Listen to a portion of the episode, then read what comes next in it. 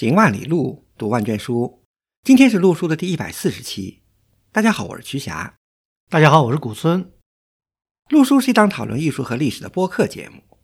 我们追求行知合一的学习体验，行路读书，知其然更知其所以然。欢迎大家订阅收听。我们诚邀您参加录书的会员计划，您的加入能让我们行得更远，读得更多。有关会员计划的详情，请访问录书八八点 com。斜杠 member，你也可以添加陆叔的微信号 artinstu 二零一八 a r t i n s i t u 二零一八联系我们。今天我们如果到西安去仿古啊，推荐大家去一个地方，在西安城北边的大明宫国家遗址公园。嗯，对，大家去西安看兵马俑、碑林，去这个大明宫的好像不太多啊，至少不是在这 A list 上。其实在，大明宫国家遗址公园呢，早在十几年前就已经建成了。哎，对，它是二零一零年就建成开放了。对，游客不多，好像周围市民去，作为市民公园的功能性好像更强一点。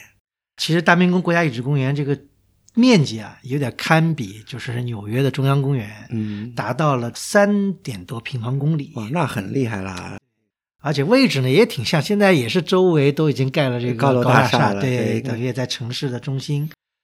大明宫呢，这是唐代的一座很有名的宫殿，南北啊有两千两百多米长，二点二公里了。对，东西因为它窄一点，因为它是个不规则的一个梯形。哎，对，东西呢一千三百多米。比方说北京的故宫，对吧？北京的故宫面积呢只有零点七二平方公里。而大明宫大概三点八平方公里，四五倍大的样子。说在历史上啊，比大明宫还大的宫殿呢，也只有什么就是汉代的未央宫，说是它的遗址啊，就基址啊，大概达到四点八几平方公里。那就是我们早期那个宫殿的规模啊，范围都是很大，跟明清时代没法比了。对，但是形式也不太一样。这我们后面会讲，就大明宫跟故宫，就是说从观感上来也不太一样。故宫现在。如果站在景山上去下去看的话，那就等是像个就地主大院似的，全都是以建筑为主。对，所以我们特别推荐大家去这个大明宫国家遗址公园啊，主要也是主播去过以后觉得体验真是不错，而且我尤其推荐这个晚上去，尤其是仲夏夜的晚上啊，因为那个地方正好是西安城地势比较高的一块地方，凉风习习的感觉挺好。为什么我们推荐去大明宫遗址公园呢？刚才讲的就是唐代啊，就早期的宫殿。跟后晋的这个晚期的宫殿形制还不太一样。其实说白了就是建筑密度没有那么大，对，很空阔。就说去大明宫呢，看见了这样规模宏大的遗址公园呢，就对唐代的宫殿尺度啊，就有一个比较直观的一个印象。嗯，一方面也是就是唐代这个宫殿的。建筑的这个尺度啊，现在看起来应该是毫无疑问的，要比后世的这个宫殿的建筑尺度还要大一些。第二个呢，它的这个建筑密度啊，也不像后世的，像我们看到明清故宫啊，密度那么大。上年纪点的人可能有点印象，就是我们在中学课本里面学到唐代历史的时候，就有一张这个大明宫。含元殿的这个复原图，哎，一张水彩，一张水彩画，对。当然，当时不知道，后面我们都学了建筑就知道，这是傅熹年先生呢，是在一九七二年的时候，嗯，就是当时国家有这个外宣的任务吧，文物出国，好像要配置，对。对，就是把那个文物拿到那个北美去展览嘛，对，所以要配配合展览，对，要做一些图片。傅先生呢，当时呢就根据了。五十年代末六十年代初，中科院考古所的发掘成果呢，来复制的这么一张含元殿的复原图。新中国的这个考古事业，大家知道，国家队就是当年是中科院嘛，现在是社科院的这个考古所。考古所呢，它常年在外面有几个工作，今天叫工作站，当时叫考古队嘛，非常著名的，比如像唐城队。安阳队，安阳队主要是和殷墟有关系，对吧？还有新疆队，近年来有一支这个新军突起，就是邺城队吧，也是成果颇丰的。唐城队呢，当时在五十年代末，就是五九到六零年呢，当时呢对大明宫呢遗址，尤其呢是对几个重要的呃门址啊、建筑啊做了大量的发掘，含元殿呢就是其中之一。讲到大明宫，一般还大家有点印象，有一个电视剧叫《大明宫词》。多老的电视剧？虽然这个电视剧有点老，已经二十多年前的电视剧了，又暴露年龄了。我觉得可能很多听友都没有看过吧。这个如果三十岁以下的听友估计没有。对，这是那个李少红导演的吧？其实编剧写的。挺好的，但是它是一个是一个文学创作吧，演员阵容也还可以啊。归亚蕾演的那个武则天，对吧？陈红演的太平，陈红跟周迅，哎，有周迅吗？有周迅，我印象周迅没周迅演的，对太平年轻的太平吧？哎呀，一点印象都没有。反正我印象里就是这个电影，就是当时用那个特别文学化的语言在那儿，就是有点像。想模仿哈姆雷特吧，我觉得，我觉得啊，啊，不管怎么说吧，当时这个大明宫词还是蛮轰动的，呃，在那个年代呢，也算是比较精良的一个制作。对啊，但是。电视剧虽然好看，但它还只是个这个文学文艺创作嘛。以大明宫来指代唐代这个宫廷啊，因为是深入人心了。但如果我们真的细究一下历史呢，至少电视剧里写的那个大明宫词里发生的这些啊宫闱故事啊，其实都没有发生在这个大明宫。当然，高宗早期在大明宫生活了一段时间嘛，但是其实武则天后来主要是在洛阳嘛，在大明宫待的时间很短，此其一啊。第二个呢，就在那个时期呢，大明宫也不叫大明宫。那我们也顺便就可以把大明宫的一些基本的历史啊，它怎么建成的，大概什么情况，什么时候毁掉的，可以给大家介绍一下。就大明宫，大家知道现在不是在火车站北边嘛？那个地方呢，原来呢，在隋代兴修大兴城的时候呢，它不是在城郭的范围里，它是城郭北边，就是在当时隋代宫廷的这个北边呢，玄武门外面，它是当时的禁院，也不是一般老百姓能去的，也是宫院性质的。后来唐代就是贞观八年的时候呢，当时呢李世民啊，就是为他父亲李渊啊，想呢修建一个新的宫殿居住，就当时选了那块地方。当时呢起名叫大明宫，这是大明宫有这个大明宫名字的这个开始。但是这个工程刚启动呢，李渊就太上皇就死了，很可能当时这个工程就停滞下来了。史记记载，大明宫再次的，就是完整的一个修建呢，要到了李世民的儿子就是高宗李治的那个时候。就是大家知道，李治到了晚年啊，可能是因为高血压的关系，有头风病嘛，觉得在原来的太极宫里觉得不舒服，所以呢，取原来的那个禁院的，就是龙首原那个地方嘛，就在高处呢新修宫殿，所以呢，就在六百六十三年呢，把大明宫基本上就修完了。新的这个宫殿呢，就取代。太极宫成为了以后唐朝皇帝朝请的一个主要的宫殿。当然，以后武则天他们那个东都不算在里头啊。当时呢，还不叫大明宫。李治呢，给这个宫殿取名叫做蓬莱宫。后来没几年又改名叫含元宫。真正大明宫这个名字延续下来，要到中宗第二次当皇帝，在神龙元年七百零五年呢，才改称大明宫。唐代长安城，大家知道有概念，是一个基本上方方正正的一个城垣，对吧？它在城的这个北边，就是东北角突出的一个部分，对吧？相对于原来的太极宫是在东北边刚才曲霞老师讲的太极宫呢，它是在长安城的一个中轴线上，因为长安城呢，它也是三重的，最外面呢是郭城，嗯，里面呢是皇城，而在里面呢是宫城，宫城呢就是这个太极宫，对，它等于是一条轴线这么对应的，郭城的。最南边的正门呢叫明德门，那么皇城最南边的正门呢叫朱雀门，所以明德门到朱雀门之间那条大街呢就叫朱雀大街。大街啊，这个是对对后世有很大影响的。宫城它有一个门叫承天门，这个我们以后还要讲。这个是等于三个门在一条中轴线上。那么大明宫呢，等于是在它的东北角，新的宫殿。对，所以呢，相对太极宫呢，它就叫东内，然后把原来的太极宫呢就叫西内。以后后来又出了个南内，那那是那个唐玄宗后来又建了一个这个兴庆宫，因为兴庆宫是他的前底嘛，后来把兴庆宫又做了扩建，也成为一个皇帝一个经常去的地方，所以就叫做南内。到了开元的时候，这个情况。那么整个大明宫呢，刚才讲到，在中宗以后呢，基本上就成了这个皇帝历代皇帝主要居住呃跟朝会啊办公啊一个地方。嗯，相反，太极宫反而成了一个摆设。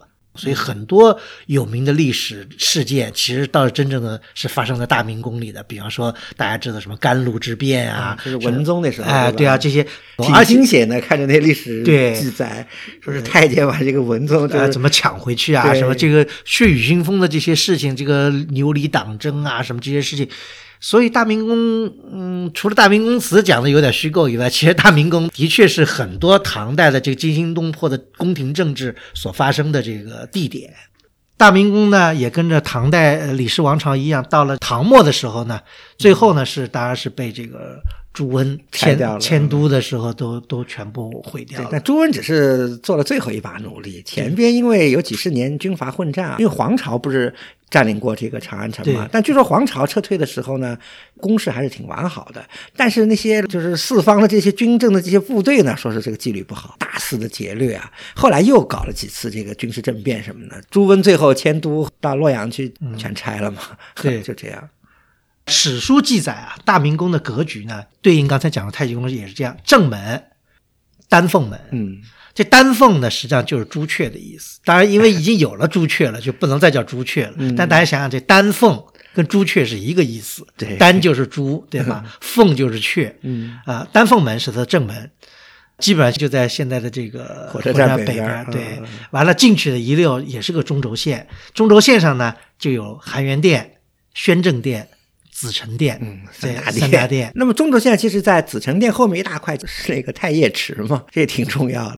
中轴线，它呢北边呢，呃，玄武门，玄武门外面还有崇玄门，遗址也有。有很多人有些误解啊，以为这个李世民的玄武门之变是在这个地方啊，这个是不对的。嗯因为刚才讲到李世民那时候还没把大明宫建起来，那个玄武门呢是太极宫太极宫也有玄武门，对因为中国古代宫殿都叫玄武门，就是北边都叫玄武门。其实，呃，故宫的北门原来也叫玄武门，后来因为避讳，所以叫比康熙的讳所以叫神神武门。它其实有点前朝后寝的意思，但是呢，原有的这个范围很广嘛，这里面呢还有一些很多不是按照中轴线或者轴线布置比较有名的这个重要的宫殿。一个呢是在西边的灵德殿，啊、灵德殿很厉害。嗯 灵德殿呢，基址很大，是南北长一百一十多米。大家可以想想这个建筑的这个宏阔啊，殿址说是保护的还比较好。五十年代就挖掘出来。，对，也是五九六零年的当时的发掘成果啊。后来其实又 重新挖过，它基本上是一个三座殿宇相连的三座主要殿宇。，对，所以它前殿呢，应该就是所谓的灵德殿，说有面阔十一间，净身四间啊。然后呃，中殿和后殿，它中殿呢，现在一般认为它是个多层建筑。根据史书啊记载啊，说灵德殿啊 挺有意思的，呃，娱乐性质比较强。用现在的话讲，就是有点像多功能厅的那个意思。嗯因为我们现在如果去法国的凡尔赛宫去参观的话，对他那个静厅啊，肯定印象深刻。其实我们根据这个史籍啊，灵德殿就有点这个意思，就是皇帝啊举行大规模的这个宴饮、乐舞啊、看百戏啊什么的，经常就在灵德殿举行。灵德殿史书上还记载，就是皇帝还在那接见一些外使啊、贡使啊，一些礼节性的活动。灵德殿呢，今天在遗址公园里面专门辟出一块地方，而且它保护的比较好，它有高台。另外呢，在大明宫的也是在西北一侧，嗯，有一个另外一个叫三清殿，也是很大的一个遗址。已经探明了。对，道教，因为大家知道李氏王朝老以这老子的后人自居嘛，所以很崇信道教。三清殿规模也大的，而且呢，说太极宫里也有三清殿。大明宫的三清殿呢，现在一般也探明了，它好像也是三座殿宇，而且还有三清殿它自带的一些院佑性质的，就整个是一个 complex。大家去实地看一下，就能够感受到那个尺度啊。对，嗯，上世纪啊，其实对大明宫有两次比较主要的发掘。呃，第一次就是在五十年代末六十年代初，就是由当时的中科院考古所，对吧？五九、年到六零年那时候发掘，到了九十年代，对整个大明宫呢又有一个更加彻底的考古的一个。对，九十年代主要是当时想做一个遗址公园嘛，也是当时日本政府出资啊，委托 UNESCO 嘛，联合国教科文组织作为一个世界文化遗产的一个保护项目，就是要把大明宫的一些主要的，就整个宫殿的基址做一个保护性的一个方案，其实就是后来的遗址公园项目嘛。那么你要做方案之前，肯定要对很多的这个细节啊，就原来什么情况，你要有更多的了解嘛。这个项目是九三年立项的，所以到了九五九六年呢。当时已经不是中科院，就是社科院的考古所，嗯，还是唐城队，就是当时呢组织进行了大规模的这个发掘，对，因为那时候经费比较充足了。五十年代那时候主要还是靠探沟跟这个探查，那个到九十年代那就是大面积的揭露法。而且也利用了一些新的一些遥感那个技术啊遥感技术什么的。但是呢，因为毕竟这个大明宫这个机址大家讲的很大嘛，有三点几平方公里那么大的一个，而且又经过了历朝历代的各种损毁吧，就是说到现在为止吧，对大明宫很多问题呢还是有谜，所以为什么我叫大明宫之谜就在于这儿。嗯。呃，一些小的谜团，比方说史书记载，大明宫有三道东西向的宫墙，嗯。这三道宫墙的位置，这三道宫墙是六座宫门，这六座宫门等于是平行于中轴线对的东西些对称嘛。对这些呢，通过考古呢，还是没有太搞清楚这三道宫墙还有宫门的位置。比方说，今天说的寒耀门的位置，是不是真的是寒耀门，还是另外一座门？这个大家还有不同的见解。嗯另外呢，说在紫宸殿东边，史书记载还有宣徽殿、灵奇殿这样的殿宇。说说是在五十年代末，当时发现了机址了。对，但是呢，因为近些年的地貌的改变更加的厉害嘛，说到了新世纪的新勘探技术，已经发现这个基址就不连片了。嗯就是说等于是毁损坏失了有损失，这这样的话，这些电子就等于看不出来了。嗯比方还有些呢，史书上有记载，但是现在还没有搞清楚位置的。嗯比方有一个在日本的史书上记载过，就说啊、唐德宗借鉴遣唐使的一个叫宣化殿，好像这个宣化殿在中国实际上就没就写。叫对，或者是是不是有别的没？不光是遣唐使的一些记载啊，包括我们讲到这个武宗时候来的那个元人，嗯元人他到了长安第一天，他接下来办拘留手续啊，当时就跑到大明宫里去找那个裘世良嘛办手续。大家知道裘世良是多重要的一个人，嗯对不对？然后他就写了进了。一道门，然后两道门，三道门，然后当天晚上因为很晚了嘛，他都回不去，他就在大明宫的那个佛寺里头住了一晚上。这个都是在猿人的日记里。对呀、书里是写的很清楚。所以很有意思，这是把大明宫要真的捋清楚，因为的确不容易，因为大明宫毁坏到今天已经有一千多年了。而且当时的破坏也比较厉害。大家想，朱温拆掉了以后，对吧？因为在北宋时候，就是北宋建政以后初年啊，因为要恢复这个宫殿的很多制度嘛，嗯当时北宋朝廷很多事情就已经搞不清楚了。当然，还专门派人到长安故城去，哎，看看那个宫是什么情况。